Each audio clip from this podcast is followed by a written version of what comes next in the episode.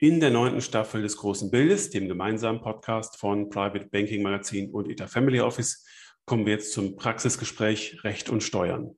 Wir haben die Bundestagswahl hinter uns, die Koalitionsverhandlungen haben begonnen und es ist fraglich, welche rechtlichen und steuerlichen Rahmenbedingungen sich für Familien, für Unternehmer und für Institutionen verändern werden. Es gibt viele Szenarien und im Vorfeld konnte man sich auf diese Fragestellungen vorbereiten, indem man die Wahlprogramme der einzelnen Parteien genau studiert. Und genau das hat mein Gesprächspartner getan. Dr. Martin Liebernickel ist Partner bei Pöllert und Partner in Frankfurt und mit ihm bin ich die verschiedenen Konstellationen durchgegangen. Viel Vergnügen.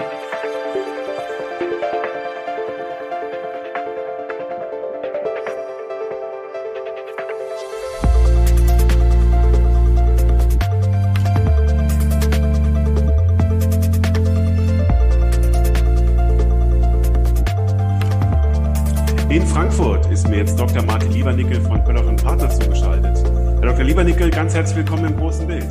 Ja, vielen Dank, Herr Hammes. Schönen guten Morgen. Und vielen Dank, dass Sie uns mitnehmen in Ihre Überlegung, äh, die jetzt kurz nach der Bundestagswahl bei allen angekommen sind, nämlich ähm, gibt es rechtliche, steuerliche Veränderungen, die uns ins Haus stehen? Ähm, was kann man jetzt schon antizipieren? Worauf muss man sich einstellen?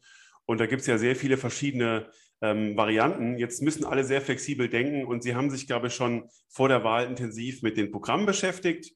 Und ich freue mich riesig drauf, dass Sie uns da einfach mal in Ihre Gedankenwelt äh, mitnehmen.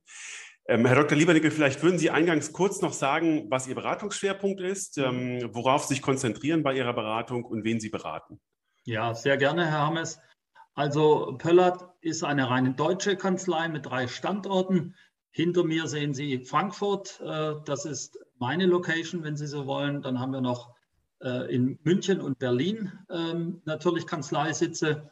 Und mein Beratungsschwerpunkt in Frankfurt ist die Betreuung vermögender Privatkunden, aber auch Familienunternehmen, Familienunternehmer, ähm, Stiftungen, Trusts. Der Bereich nennt sich Family Office, Vermögen und Stiftungen.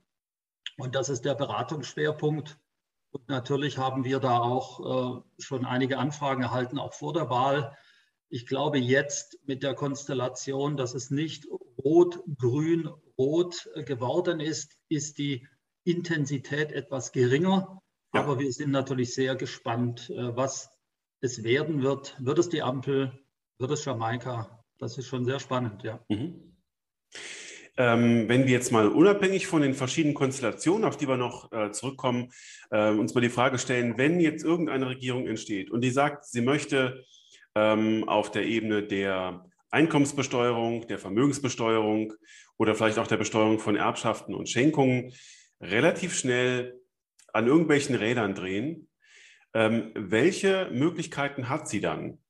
Also wenn jetzt der ganz große Reformwurf erstmal gar nicht so im Vordergrund steht, sondern man möchte dem, dem, dem Wahlvolk zeigen, wir fangen jetzt schnell an und ändern mal was an den Stellschrauben, die uns sehr schnell zur Verfügung stehen.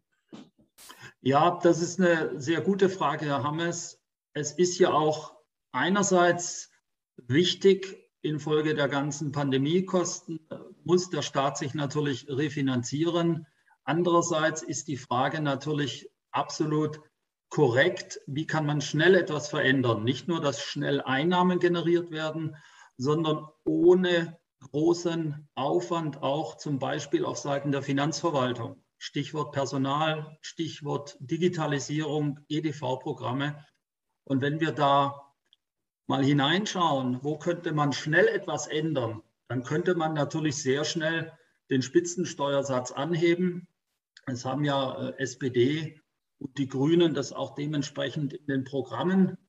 Also eine Anhebung der sogenannten Reichensteuer äh, auf, auf 49 Prozent mhm. ab gewissem zu versteuernden Einkommen oder aber auch den Soli, der ja der Solidaritätszuschlag, der bislang ja für fast alle abgeschafft wurde, aber eben nicht für einen äh, Großteil der sehr vermögenden Steuerzahler wenn man den umgestaltet und nennt ihn nicht mehr Soli, sondern vielleicht Coroni oder Corona Soli, diese Überlegungen gab es ja. Das geht auch sehr schnell anzupassen. Da brauche ich im Prinzip nur eine entsprechende Gesetzesänderung. Das ginge also relativ äh, zeitnah. Und unter SPD-Führung, wenn ich das kurz einfügen darf, ähm, haben ja alle Gesetze richtig schöne Namen bekommen. Ja. Äh, da wird immer ganz warm ums Herz. Also insofern ist Ihr Szenario da ja. recht naheliegend. Ja, der Gesetzgeber war ja auch, wenn ich das nur einwerfen darf, auch durchaus fleißig jetzt noch in dieser Legislaturperiode, die jetzt äh, zu Ende gegangen ist. Wir haben die Option zur Körperschaftssteuer, wir haben eine Änderung der Wegzugsbesteuerung. Äh, da ändert sich viel für Wegzüge ab 01.01.2022. Ähm, wir haben natürlich die ähm, Änderung bei der Grundsteuer, verschiedene Modelle in den Ländern ähm, und eine ganze Reihe weiterer Dinge, Option zur Körperschaftssteuer für Personengesellschaften. Das ist ein erstes BMF-Schreiben jetzt im Entwurf äh, gerade veröffentlicht worden. Also lange Rede, kurzer Sinn, der Gesetzgeber war durchaus fleißig. Und äh, wenn man sich jetzt relativ schnell politisch einigt, dann glaube ich schon, dass es zu Beginn des neuen Jahres doch recht schnell gehen könnte mit entsprechenden Gesetzesinitiativen. Da muss man ja immer zwei Dinge unterscheiden. Das eine ist die Einkommensteuer, Körperschaftssteuer, also die Ertragssteuer. Da gibt es ja häufig dieses sogenannte Dezemberfieber, weil ja. Besteuerungszeitraum das Kalenderjahr ist. Also könnte man durchaus noch im Dezember entsprechende Gesetze beschließen, die dann für den Veranlagungszeitraum 2021 gelten würden, theoretisch. Bei Stichtagssteuern, also wenn wir die Erbschaftssteuer zum Beispiel ansehen, ist es deutlich schwieriger, weil Stichtag, Erbfall, Übertragung, ähm, Schenkung eben ähm, man nicht einfach rückwirkend äh, das Gesetz ändern kann auf einen bestimmten Stichtag. Da gibt es auch eine feine Rechtsprechung. Wann musste man mit diesen Gesetzesänderungen rechnen? Wann fehlt einem der Vertrauensschutz als Steuerpflichtiger? Ähm, aber es ist deutlich schwieriger als bei diesen Ertragssteuern. Mhm. Sehen Sie denn ähm, eine Möglichkeit, dass, wenn ich jetzt mal so an ganz einfache Steuern denke, dass bei der ähm, Abgeltungssteuer ähm, relativ früh was gedreht wird? Die Überlegungen gibt es ja schon einige Jahre. Ähm, Abgeltungssteuer hat man ja mal eingeführt. Da war Herr Steinbrück noch Finanzminister, der wollte ja auch die Kavallerie gerne mal in die Schweiz schicken und hatte ja gesagt, ich möchte lieber 25 Prozent, also weniger als der normale Steuersatz von X, als gar nichts haben. Ich glaube, dieses Thema hat sich weitgehend erledigt mhm. mit entsprechenden Abkommen. Wir haben sie auch mit der Schweiz, auch mit Liechtenstein. Diese ganzen Fälle, die uns 2011, 2012 beschäftigt haben, mit vielen, ja, mit vielen Nachmeldungen, mit vielen Selbstanzeigen, das gehört eigentlich der Vergangenheit an. Wir sehen ja jetzt auch ganz aktuell, Stichwort Pandora Papers, äh, auch anderweitig äh, kommen die Informationen zutage. Was man jetzt hört, ist das jetzt auch der größte Fall, der je veröffentlicht wurde, geleakt wurde. Wir haben ungefähr knapp 12 Millionen Dokumente. Wir haben, glaube ich, 2,9 Terabyte an Daten. Also das ist ein riesiger Fundus. Äh, da kann sich eigentlich fast niemand mehr sicher sein, sein Geld irgendwo zu verstecken. Ja, ja. Deshalb glaube ich, äh, Abgeltungssteuer würde man durchaus äh, Überlegungen haben, da dran zu gehen. Allerdings muss man sich dann auch wieder steuersystematisch der Frage stellen, äh, was mache ich denn mit der entsprechenden Vorbelastung auf Ebene der Kapitalgesellschaft? Wir hatten ja früher das entsprechende Anrechnungsverfahren mit verschiedenen Eigenkapitaltöpfen. Äh, das muss man denen eben auch lösen, wenn man jetzt die Abgeltungssteuer abschaffen wollte, weil man sagt, das ist jetzt passt nicht mhm. in die synthetische Einkommensteuer. Man will diesen Sondersteuersatz sagt man ja immer, abschaffen. Da muss man sich steuersystematisch dies eben auch überlegen. Ja.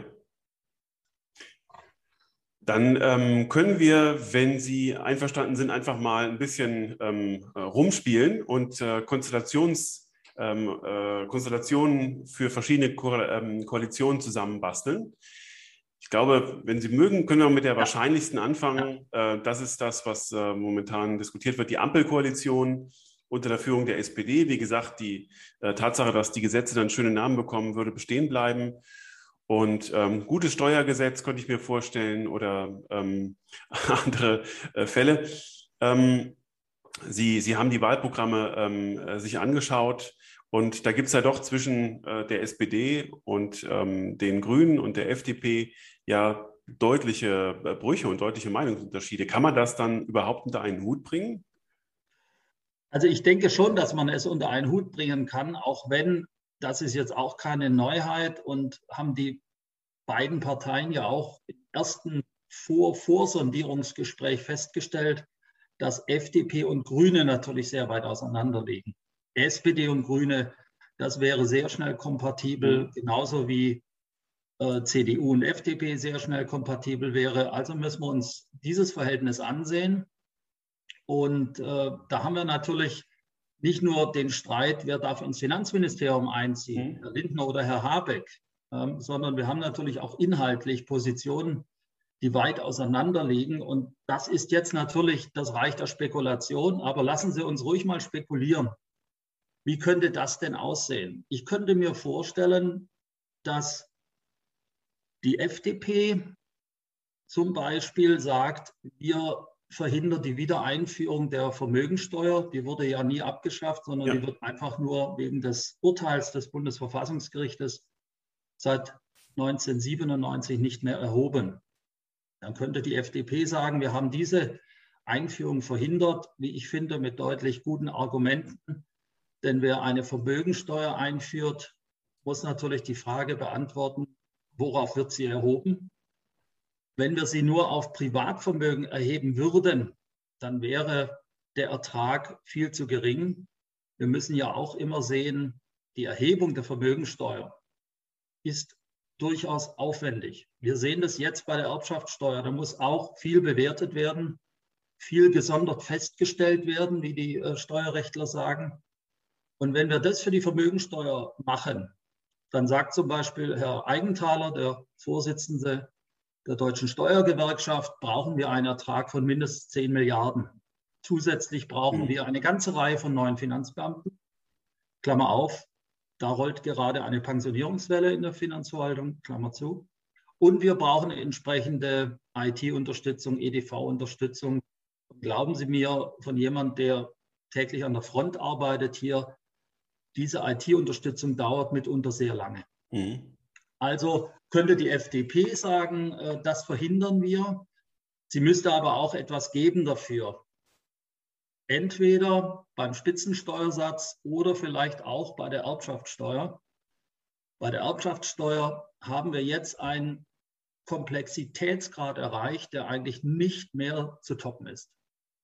Wenn Sie sich das ansehen, ich will jetzt kein Fachseminar dazu halten, aber zwei Sätze dazu. Ja. Wir haben eine Begünstigung nur noch, Nomen ist Omen, des begünstigten Vermögens. Also muss man sich immer ansehen bei jedem Unternehmen, wie viel gutes, begünstigtes und wie viel schlechtes Vermögen hat ein Unternehmen.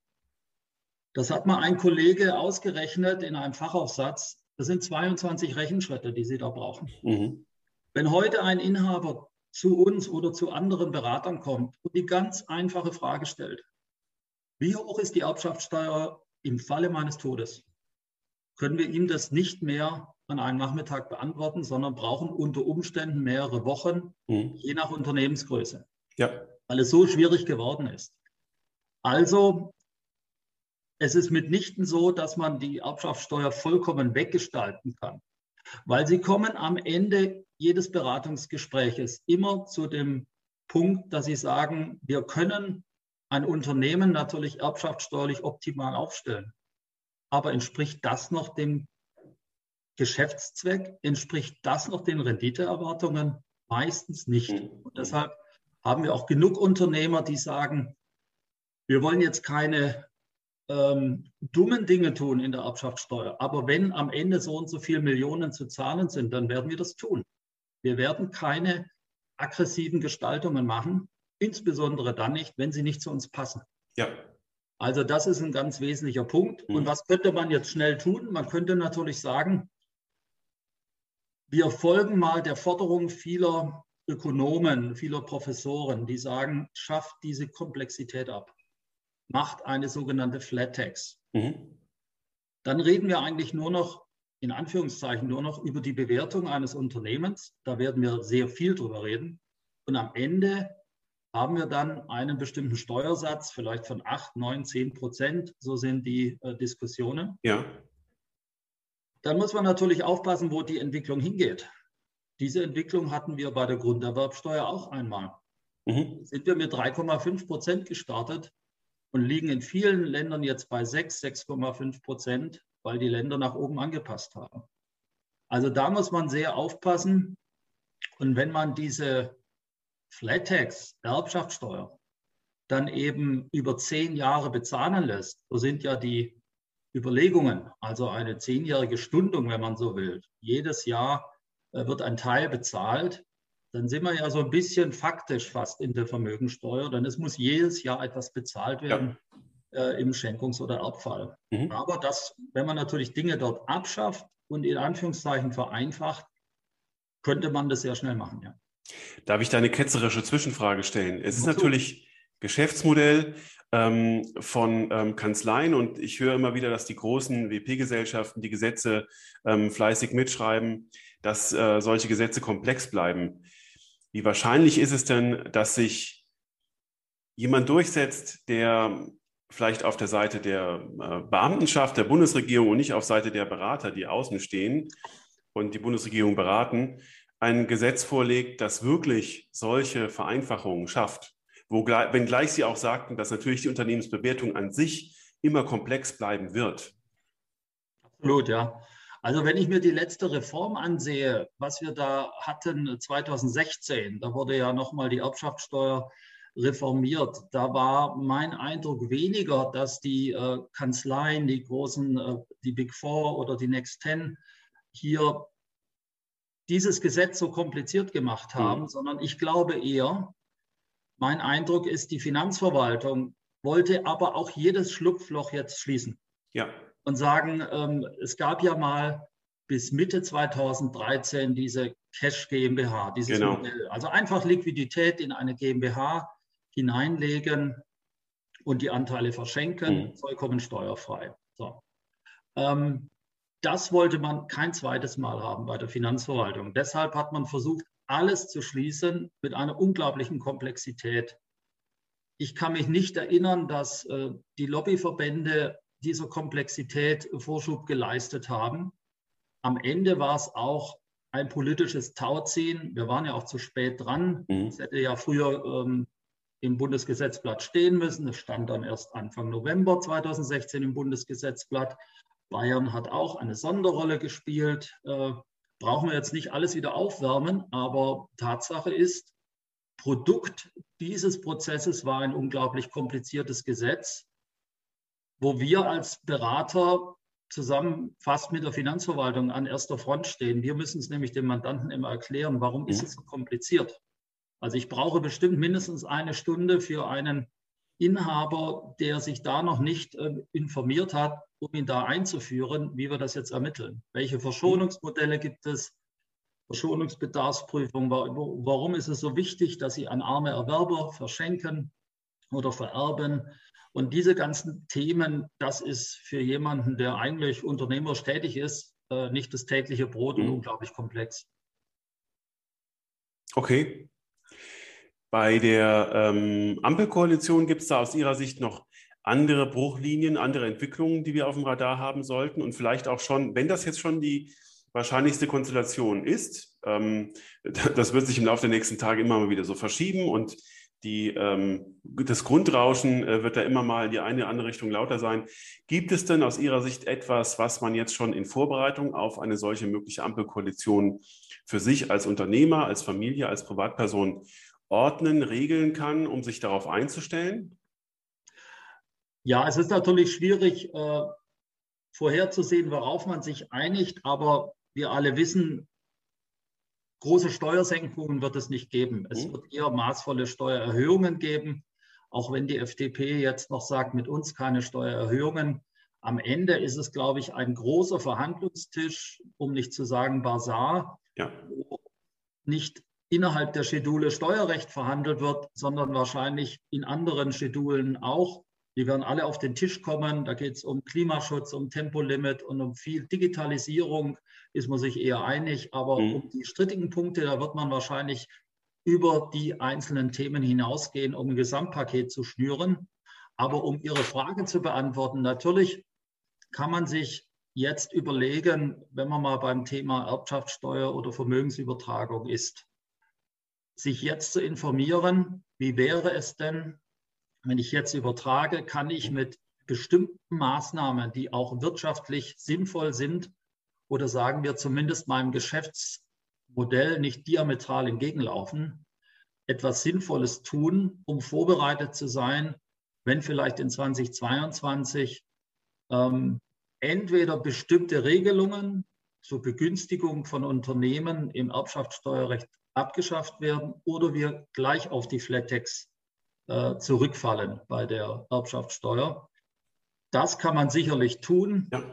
Es gibt einzelne Einzelmaßnahmen auch im Privatvermögen. Also wer ein wertvolles Familienheim hat, wo er mit seiner Familie wohnt, kann mal überlegen, ob er das an den ärmeren Ehegatten zu Lebzeiten äh, zuwendet. Mhm.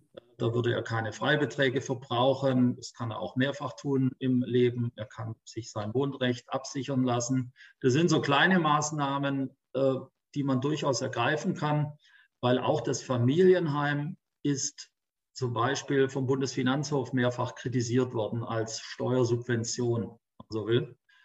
Äh, das könnte man sicherlich machen. Es gibt auch interessante Modelle noch, den Güterstand zu wechseln und Vermögen auf den ärmeren Ehegatten zu übertragen.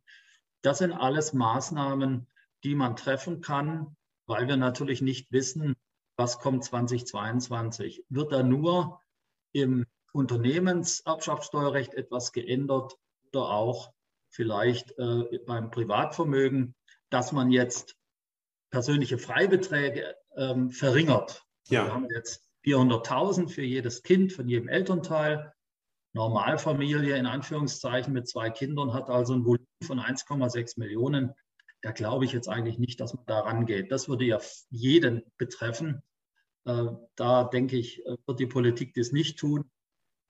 Aber für die in Anführungszeichen Reichen, für die Vermögenden, da könnte schon etwas passieren. Ähm, bei der Ertragssteuer Dinge vorzuziehen, ist da schwierig. Da gibt es ein Sonderthema für äh, Personen, die ihren äh, Wegzug planen aus Deutschland. Die sollten das vielleicht noch dieses Jahr machen, da sich hier auch die, die Bedingungen verschlechtern, auch für Wegzüge in äh, das europäische Ausland, EU-EWR-Raum. Und vielleicht auch noch ganz wichtig, ähm, was wir immer wieder feststellen, ähm, wenn ich einfach wegziehe, dann ist es nicht so, dass ich die Erbschaftssteuer umgehen kann. Denn die mhm. Erbschaftssteuer ist sehr anhänglich in Deutschland. Dem Deutschen, dem Inländer läuft sie äh, fünf Jahre hinterher, wenn er irgendwo anders hinzieht. Und wegziehen heißt wirklich den Wohnsitz aufgeben in Deutschland, vollkommen aufgeben. Zieht er in die USA, läuft sie ihm sogar zehn Jahre hinterher. Also das einfache Modell, ich setze mich mal ganz schnell nach Österreich oder in die Schweiz ab, das funktioniert für die Erbschaftssteuer schon mal gar nicht. Mhm. Und wenn ich hier noch eine, eine Gesellschaft habe, hier noch Grundbesitz habe in Deutschland, dann funktioniert es überhaupt nicht. Also das ist, glaube ich, auch immer ganz wichtig.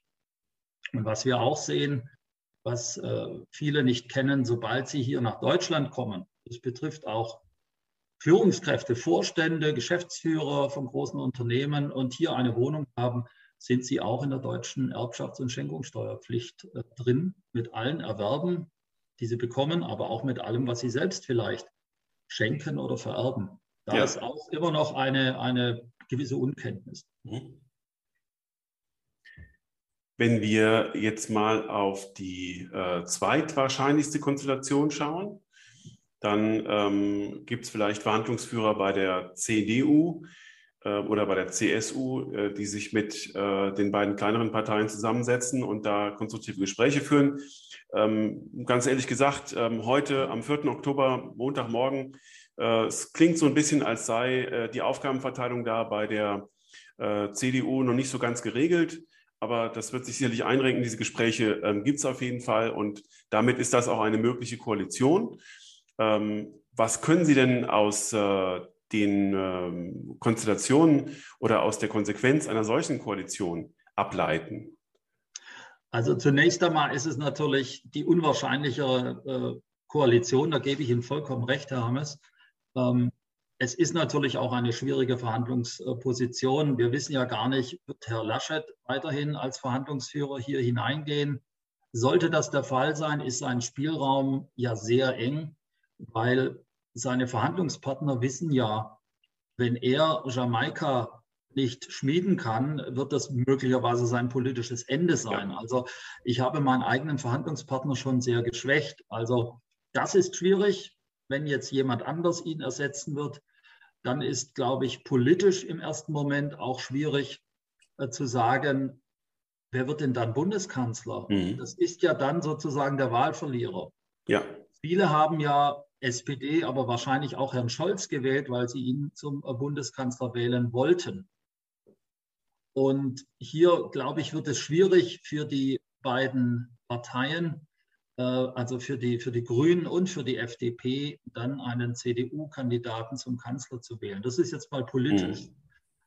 Steuerlich haben wir natürlich wieder den Gegensatz zwischen FDP und Grünen. Jetzt haben wir natürlich einen, einen Partner, der sozusagen im FDP-Lager steht. Mit der Ampel hatten wir einen, der im grünen Lager steht, wenn man das so will. Ähm, aber auch da wird etwas gegeben werden müssen an die Grünen. Ob das ein höherer Spitzensteuersatz ist oder auch bei der Erbschaftssteuer. Äh, die Grünen werden natürlich, wenn wir jetzt weggehen von der Steuerpolitik, auch beim, beim Klimaschutz viel verlangen, wenn sie sich überhaupt darauf einlassen. Mhm. Bisher sehen die äh, oder hören sich die Stimmen ja nicht so an, dass man jetzt äh, Jamaika eine große Chance gibt. Ich persönlich glaube, dass man natürlich hier verhandelt. Das ist aber einfach eine Stärkung der eigenen Verhandlungsposition, damit ich mir diese Konstellation nicht gleich verbaue, um ja. immer etwas damit drohen zu können. Das ist auch klar. Das war mir eigentlich klar, dass das gemacht mhm. werden wird, solange es geht politisch, dass am Ende aber wahrscheinlich es doch auf die Ampel rausläuft. Und inhaltlich, also wenn sich sozusagen dann doch irgendwo dieses Bündnis zusammenfindet, ähm, dann äh, wird es eine CDU geben. Ich weiß nicht, das haben Sie sich ja angeschaut, ob die CDU denn da große, bedeutende Reformen ankündigt ähm, und ob das dann auf eine vollkommen ähm, andere Welt trifft, wenn die Grünen sozusagen gegen die ähm, schwarz-gelbe Konstellation antreten müssen und ihre Forderungen durchzusetzen. Ja. Also es gibt ja eine, eine, ein Statement von Herrn Merz vor der Bundestagswahl, ähm, nachdem er sich einer höheren Erbschaftssteuer, einer maßvoll erhöhten Erbschaftssteuer, hat er, glaube ich, gesagt, nicht verschließen würde. Äh, das wird auch immer wieder zitiert. Also hier könnte ein Ansatzpunkt sein. Äh, dann wird man über die Pandemiekosten weiterreden. Man wird weiterreden, was ich vorhin schon angemerkt habe, Soli abschaffen oder umbenennen. Mhm. Einfach mit dem, mit dem Argument, wir haben so hohe Pandemiekosten, das können wir nicht alles der nächsten Generation aufbürden. Da müssen wir jetzt vielleicht doch einen Corona-Soli oder ähnliches einführen. Würde wahrscheinlich gesichtswahrend für alle auch funktionieren wäre aber natürlich eine, eine Steuererhöhung oder ja. eine Einführung einer Steuer, das ist ganz klar. Große Reformvorhaben. Ich habe vorhin die, die Grundsteuer genannt, die wird gerade reformiert, das dauert. Ähm, da ist man gerade in der Umsetzung. Stichwort Gewerbesteuer vielleicht auch mal. Da wird ja, glaube ich, schon Jahrzehnte darüber diskutiert. Ähm, ich glaube nicht, dass auch eine Jamaika-Koalition dieses Thema äh, anpackt. Ähm, weil ganz massiver Widerstand natürlich von den Städten auch kommt, fast schon traditionell. Ich weiß gar nicht, ob man sich äh, das mal in aller Ruhe überlegt hat, weil die Volatilität der Gewerbesteuer, ich sehe das auch in meiner Heimatgemeinde, das ist eine ganz kleine Gemeinde, wenn ein großer Gewerbesteuerzahler ausfällt, mhm. jetzt wegen Corona zum Beispiel, ist es natürlich gleich fatal und geht bis zur Haushaltssperre. Es ist eigentlich immer das Gleiche. Also das ja. ist das Problem. Und da gab es schon genug Kommissionen. Also könnte man durchaus mal darüber nachdenken, hier eine grundlegende Reform zu machen. Ich glaube aber nicht, dass mhm. Jamaika so eine Reform machen würde. Da bekommt man zu viel Gegenwind. Da würde man sich auf andere Projekte äh, konzentrieren. Da bin ich relativ sicher. Okay. Also eigentlich gar keine so großen ähm, Veränderung in dieser Konstellation im Vergleich zur Ampel, die Sie gerade skizziert haben? Ich denke, ich denke nein. Äh, am Ende muss man sich natürlich äh, über die verschiedenen Konstellationen äh, Gedanken machen, wo wird es hingehen. Man weiß auch nicht, ob noch ganz neue, ob nicht noch ganz neue Ideen auf den Tisch mhm. äh, kommen, um eine Einigung herbeizuführen. Ähm, ob die jetzt so unbedingt in der Steuerpolitik zu suchen sind, weil da liegen die Karten ja schon auf dem Tisch, weiß ich nicht. Ähm, das wird spannend sein, das zu sehen. Aber dass wir eine gewisse Steuererhöhung sehen werden, Reduzierung von Steuervergünstigungen, da bin ich schon sehr sicher. Es gibt auch Gerüchte, ähm, das ist ja immer mal wieder, wabert äh, ein Gerücht auch durch Berlin oder auch durch die Beraterszene. Dann wird auch überlegt, könnte es vielleicht sein, dass die zehnjährige Spekulationsfrist bei Grundstücken abgeschafft wird. Ich muss ein Grundstück ja zehn Jahre halten, um es dann steuerfrei im Privatvermögen äh, veräußern zu können. Hier gibt es offensichtlich auch Überlegungen, hier etwas äh, zu machen. Äh, das sind aber alles so Einzelthemen und ist momentan leider eher noch Gerücht und Kaffeesatz. Es kann aber gut sein, dass sich da einiges äh, konkretisiert. Wenn wir mal einen Koalitionsvertrag haben, dann wird es schon spannend sein, wie konkret ist er formuliert. Ich vermute sehr konkret. Ja. Ähm, und dann muss man sich auch fragen, wie richte ich mich daran dann aus mhm. als privat äh, Steuerpflichtiger und als Unternehmer. Das Interessante war ja, dass sich ähm, die SPD im Wahlkampf so geriert hat, als hätte sie mit der Regierung vorher ähm, relativ wenig zu ja. tun gehabt. Und äh, wenn wir dann eine äh, dritte Konstellation beleuchten, die große Koalition unter der Führung dann der SPD, der neuen ähm, Kanzlerpartei sozusagen, dann hat sich vielleicht äh, hier oder wird sich hier durchsetzen, was die SPD auf der steuerlich-rechtlichen Seite dann äh, vorschlägt. Wie weit sind denn die SPD und die Union da in ihren Wahlprogrammen auseinander gewesen? Ja, schon, schon sehr weit, muss man mhm. sagen. In den Wahlprogrammen ähm, war ja schon äh, die SPD wollte eine Vermögensteuer einführen, will höheren Spitzensteuersatz, äh, will Änderungen bei der Erbschaftssteuer, die in Anführungszeichen Schlupflöcher, mhm. ich habe gerade erzählt, dass es nicht so einfach ist, ähm, schließen. Das sehen wir bei der CDU ja alles nicht. Da sehen wir äh, keine Steuererhöhungen. Ähm, wir haben da jedenfalls nichts in dem Programm. Ich glaube mhm. auch, dass die große Koalition extrem unwahrscheinlich ist, politisch. Das teilen, glaube ich, ganz viele auch weil wir hier eben eine, eine geschwächte Union haben. Und das würde ja bedingen, dass sich die kleineren äh, Parteien, äh, Grüne, FDP, äh, nicht einigen können. Ja. Ich glaube, sie werden sich einigen. Beide wollen regieren. Mhm. Beide haben Gemeinsamkeiten jetzt auch entdeckt, wissen, dass es sie trennt, aber sie werden, denke ich, alles tun, um eine große Koalition äh, zu verhindern, die, glaube ich, auch keiner dann politisch will. Ähm, das scheint für mich wirklich sehr, sehr fernliegend zu sein, dass wir da am Ende äh, landen werden. Da wird es einen Kompromiss geben bei unterschiedlichen Themen. Ich bin sehr sicher, dass FDP und Grüne diesmal auf jeden Fall regieren wollen. Ja. Da lege ich mich eigentlich fest und ich würde Ihnen fast eine Wette anbieten, eine gute Flasche Wein, dass wir keine große Koalition haben. Da, da möchte ich aber gar nicht dagegen halten. Äh, da bin ich Ihrer Auffassung. ja. ähm, und wenn wir jetzt mal äh, sozusagen in der Großwetterlage nochmal ähm, zusammentragen, was man denn aktuell tun kann. Ich meine, grundsätzlich ähm, günstiger wird es nicht. Es wird vielleicht einfacher in Zukunft. Ähm, vielleicht werden manche äh, Dinge und die Richtung bestimmter Steuern auch klarer.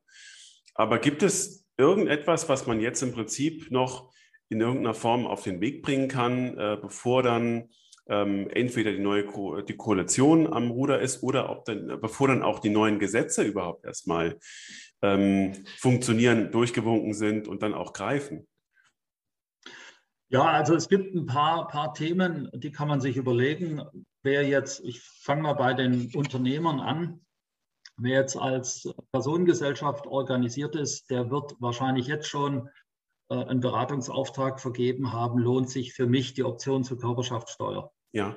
Ähm, das hat mehrere Aspekte. Ähm, das äh, sollte man auf jeden Fall prüfen. Ist das eine Option für mich? Was hängt da auch dran? Ähm, wann kann ich zurück wieder äh, in die normale Besteuerung? Das könnte ein Thema sein. Dann, was ich vorhin gesagt habe, natürlich zu prüfen, lohnt es sich für mich, jetzt eine Übertragung zu machen, bevor etwaige Änderungen kommen bei der, bei der Erbschaftssteuer. Ähm, wir Berater gehen, glaube ich, seit 10, 15 Jahren immer mit den gleichen, fast mit den gleichen Slides durch die Lande. Da steht immer drauf, das Zeitfenster schließt sich. Mhm. Es war leider immer richtig. Wenn wir die Entwicklung anschauen, schlagen wir mal ein, bei, seit 2009, dann ist eigentlich eine immer weitere Reduzierung der Begünstigung festzustellen. Mhm. Und wenn jetzt etwas geändert wird, wir hatten es gerade davon, dann werden entweder bestimmte Verschonungen, Verschonungsmöglichkeiten ganz abgeschafft oder wir sind bei der Flat Tax. Ja. Also man kann sicherlich jetzt durchaus noch Vermögen übertragen, steuerschonend Vermögen übertragen, aber ich glaube nicht zum absoluten Nulltarif. Mhm. Das würde nicht gehen. Aber man sollte sich vielleicht doch fragen, ähm, wie würde es denn derzeit aussehen, auch wenn ich derzeit als Unternehmer, Unternehmerin äh, noch sozusagen voll im Saft stehe und eigentlich gar nicht übertragen will, gibt es ja unterschiedlichste Konstellationen, das trotzdem zu tun. Niesbrauch ist eine ganz gängige, mit einem Niesbrauchsvorbehalt das Ganze zu machen. Ähm, aber auf jeden Fall mal zu schauen, könnte ich das jetzt relativ steuerschonend tun, dann wäre ich schon mal auf der sicheren Seite. Ähm, wir haben mehrere große Mandanten. Wir hatten zuletzt einen Fall Ende 2018, wo wir das getan haben und die Inhaber haben gesagt, Gott sei Dank, wir haben das jetzt hinter uns. Dieses mhm. Thema, was uns durchaus anderthalb Jahre beschäftigt hat, ist jetzt für uns erledigt. Die können in Berlin beschließen, was sie wollen. Wir sind da jetzt erstmal äh, in einem sicheren Bereich. Das ist auch sehr befreiend, weil wenn man sich immer mit dieser Frage, soll ich, soll ich nicht beschäftigt, dann belastet es auch äh, natürlich ganz klar. Ja. Also da könnte man durchaus überlegen, äh, da was zu tun, einfach zu schauen, wo stehe ich denn? Und mhm. wie gesagt, das ist nichts, wo ich am Montag meinen Berater anrufe und äh, der sagt, ich werde Ihnen am Freitagnachmittag das präsentieren. Mhm. Jedenfalls nicht, wenn man eine gewisse Unternehmensgröße hat. Da sollte man sich immer im Klaren sein. Ja, Okay. Herr Dr. Liebernickel, ganz, ganz herzlichen Dank, dass Sie uns mal äh, in eine Reise, auf eine Reise mitgenommen haben, die schon von außen noch von vielen Unsicherheiten geprägt ist, aber eigentlich haben Sie uns schon eine sehr, sehr gute ähm, Guidance gegeben, äh, wie man sich einstellen muss, bei welcher Konstellation. Und das beobachten wir weiter und ich freue mich darauf, wenn wir das Gespräch bei Gelegenheit fortsetzen und sage ganz, ganz herzlichen Dank. Ja, sehr gerne, Herr Hammes. Und äh, Fortsetzung äh, jederzeit sehr gerne. Hat mich gefreut. Dankeschön.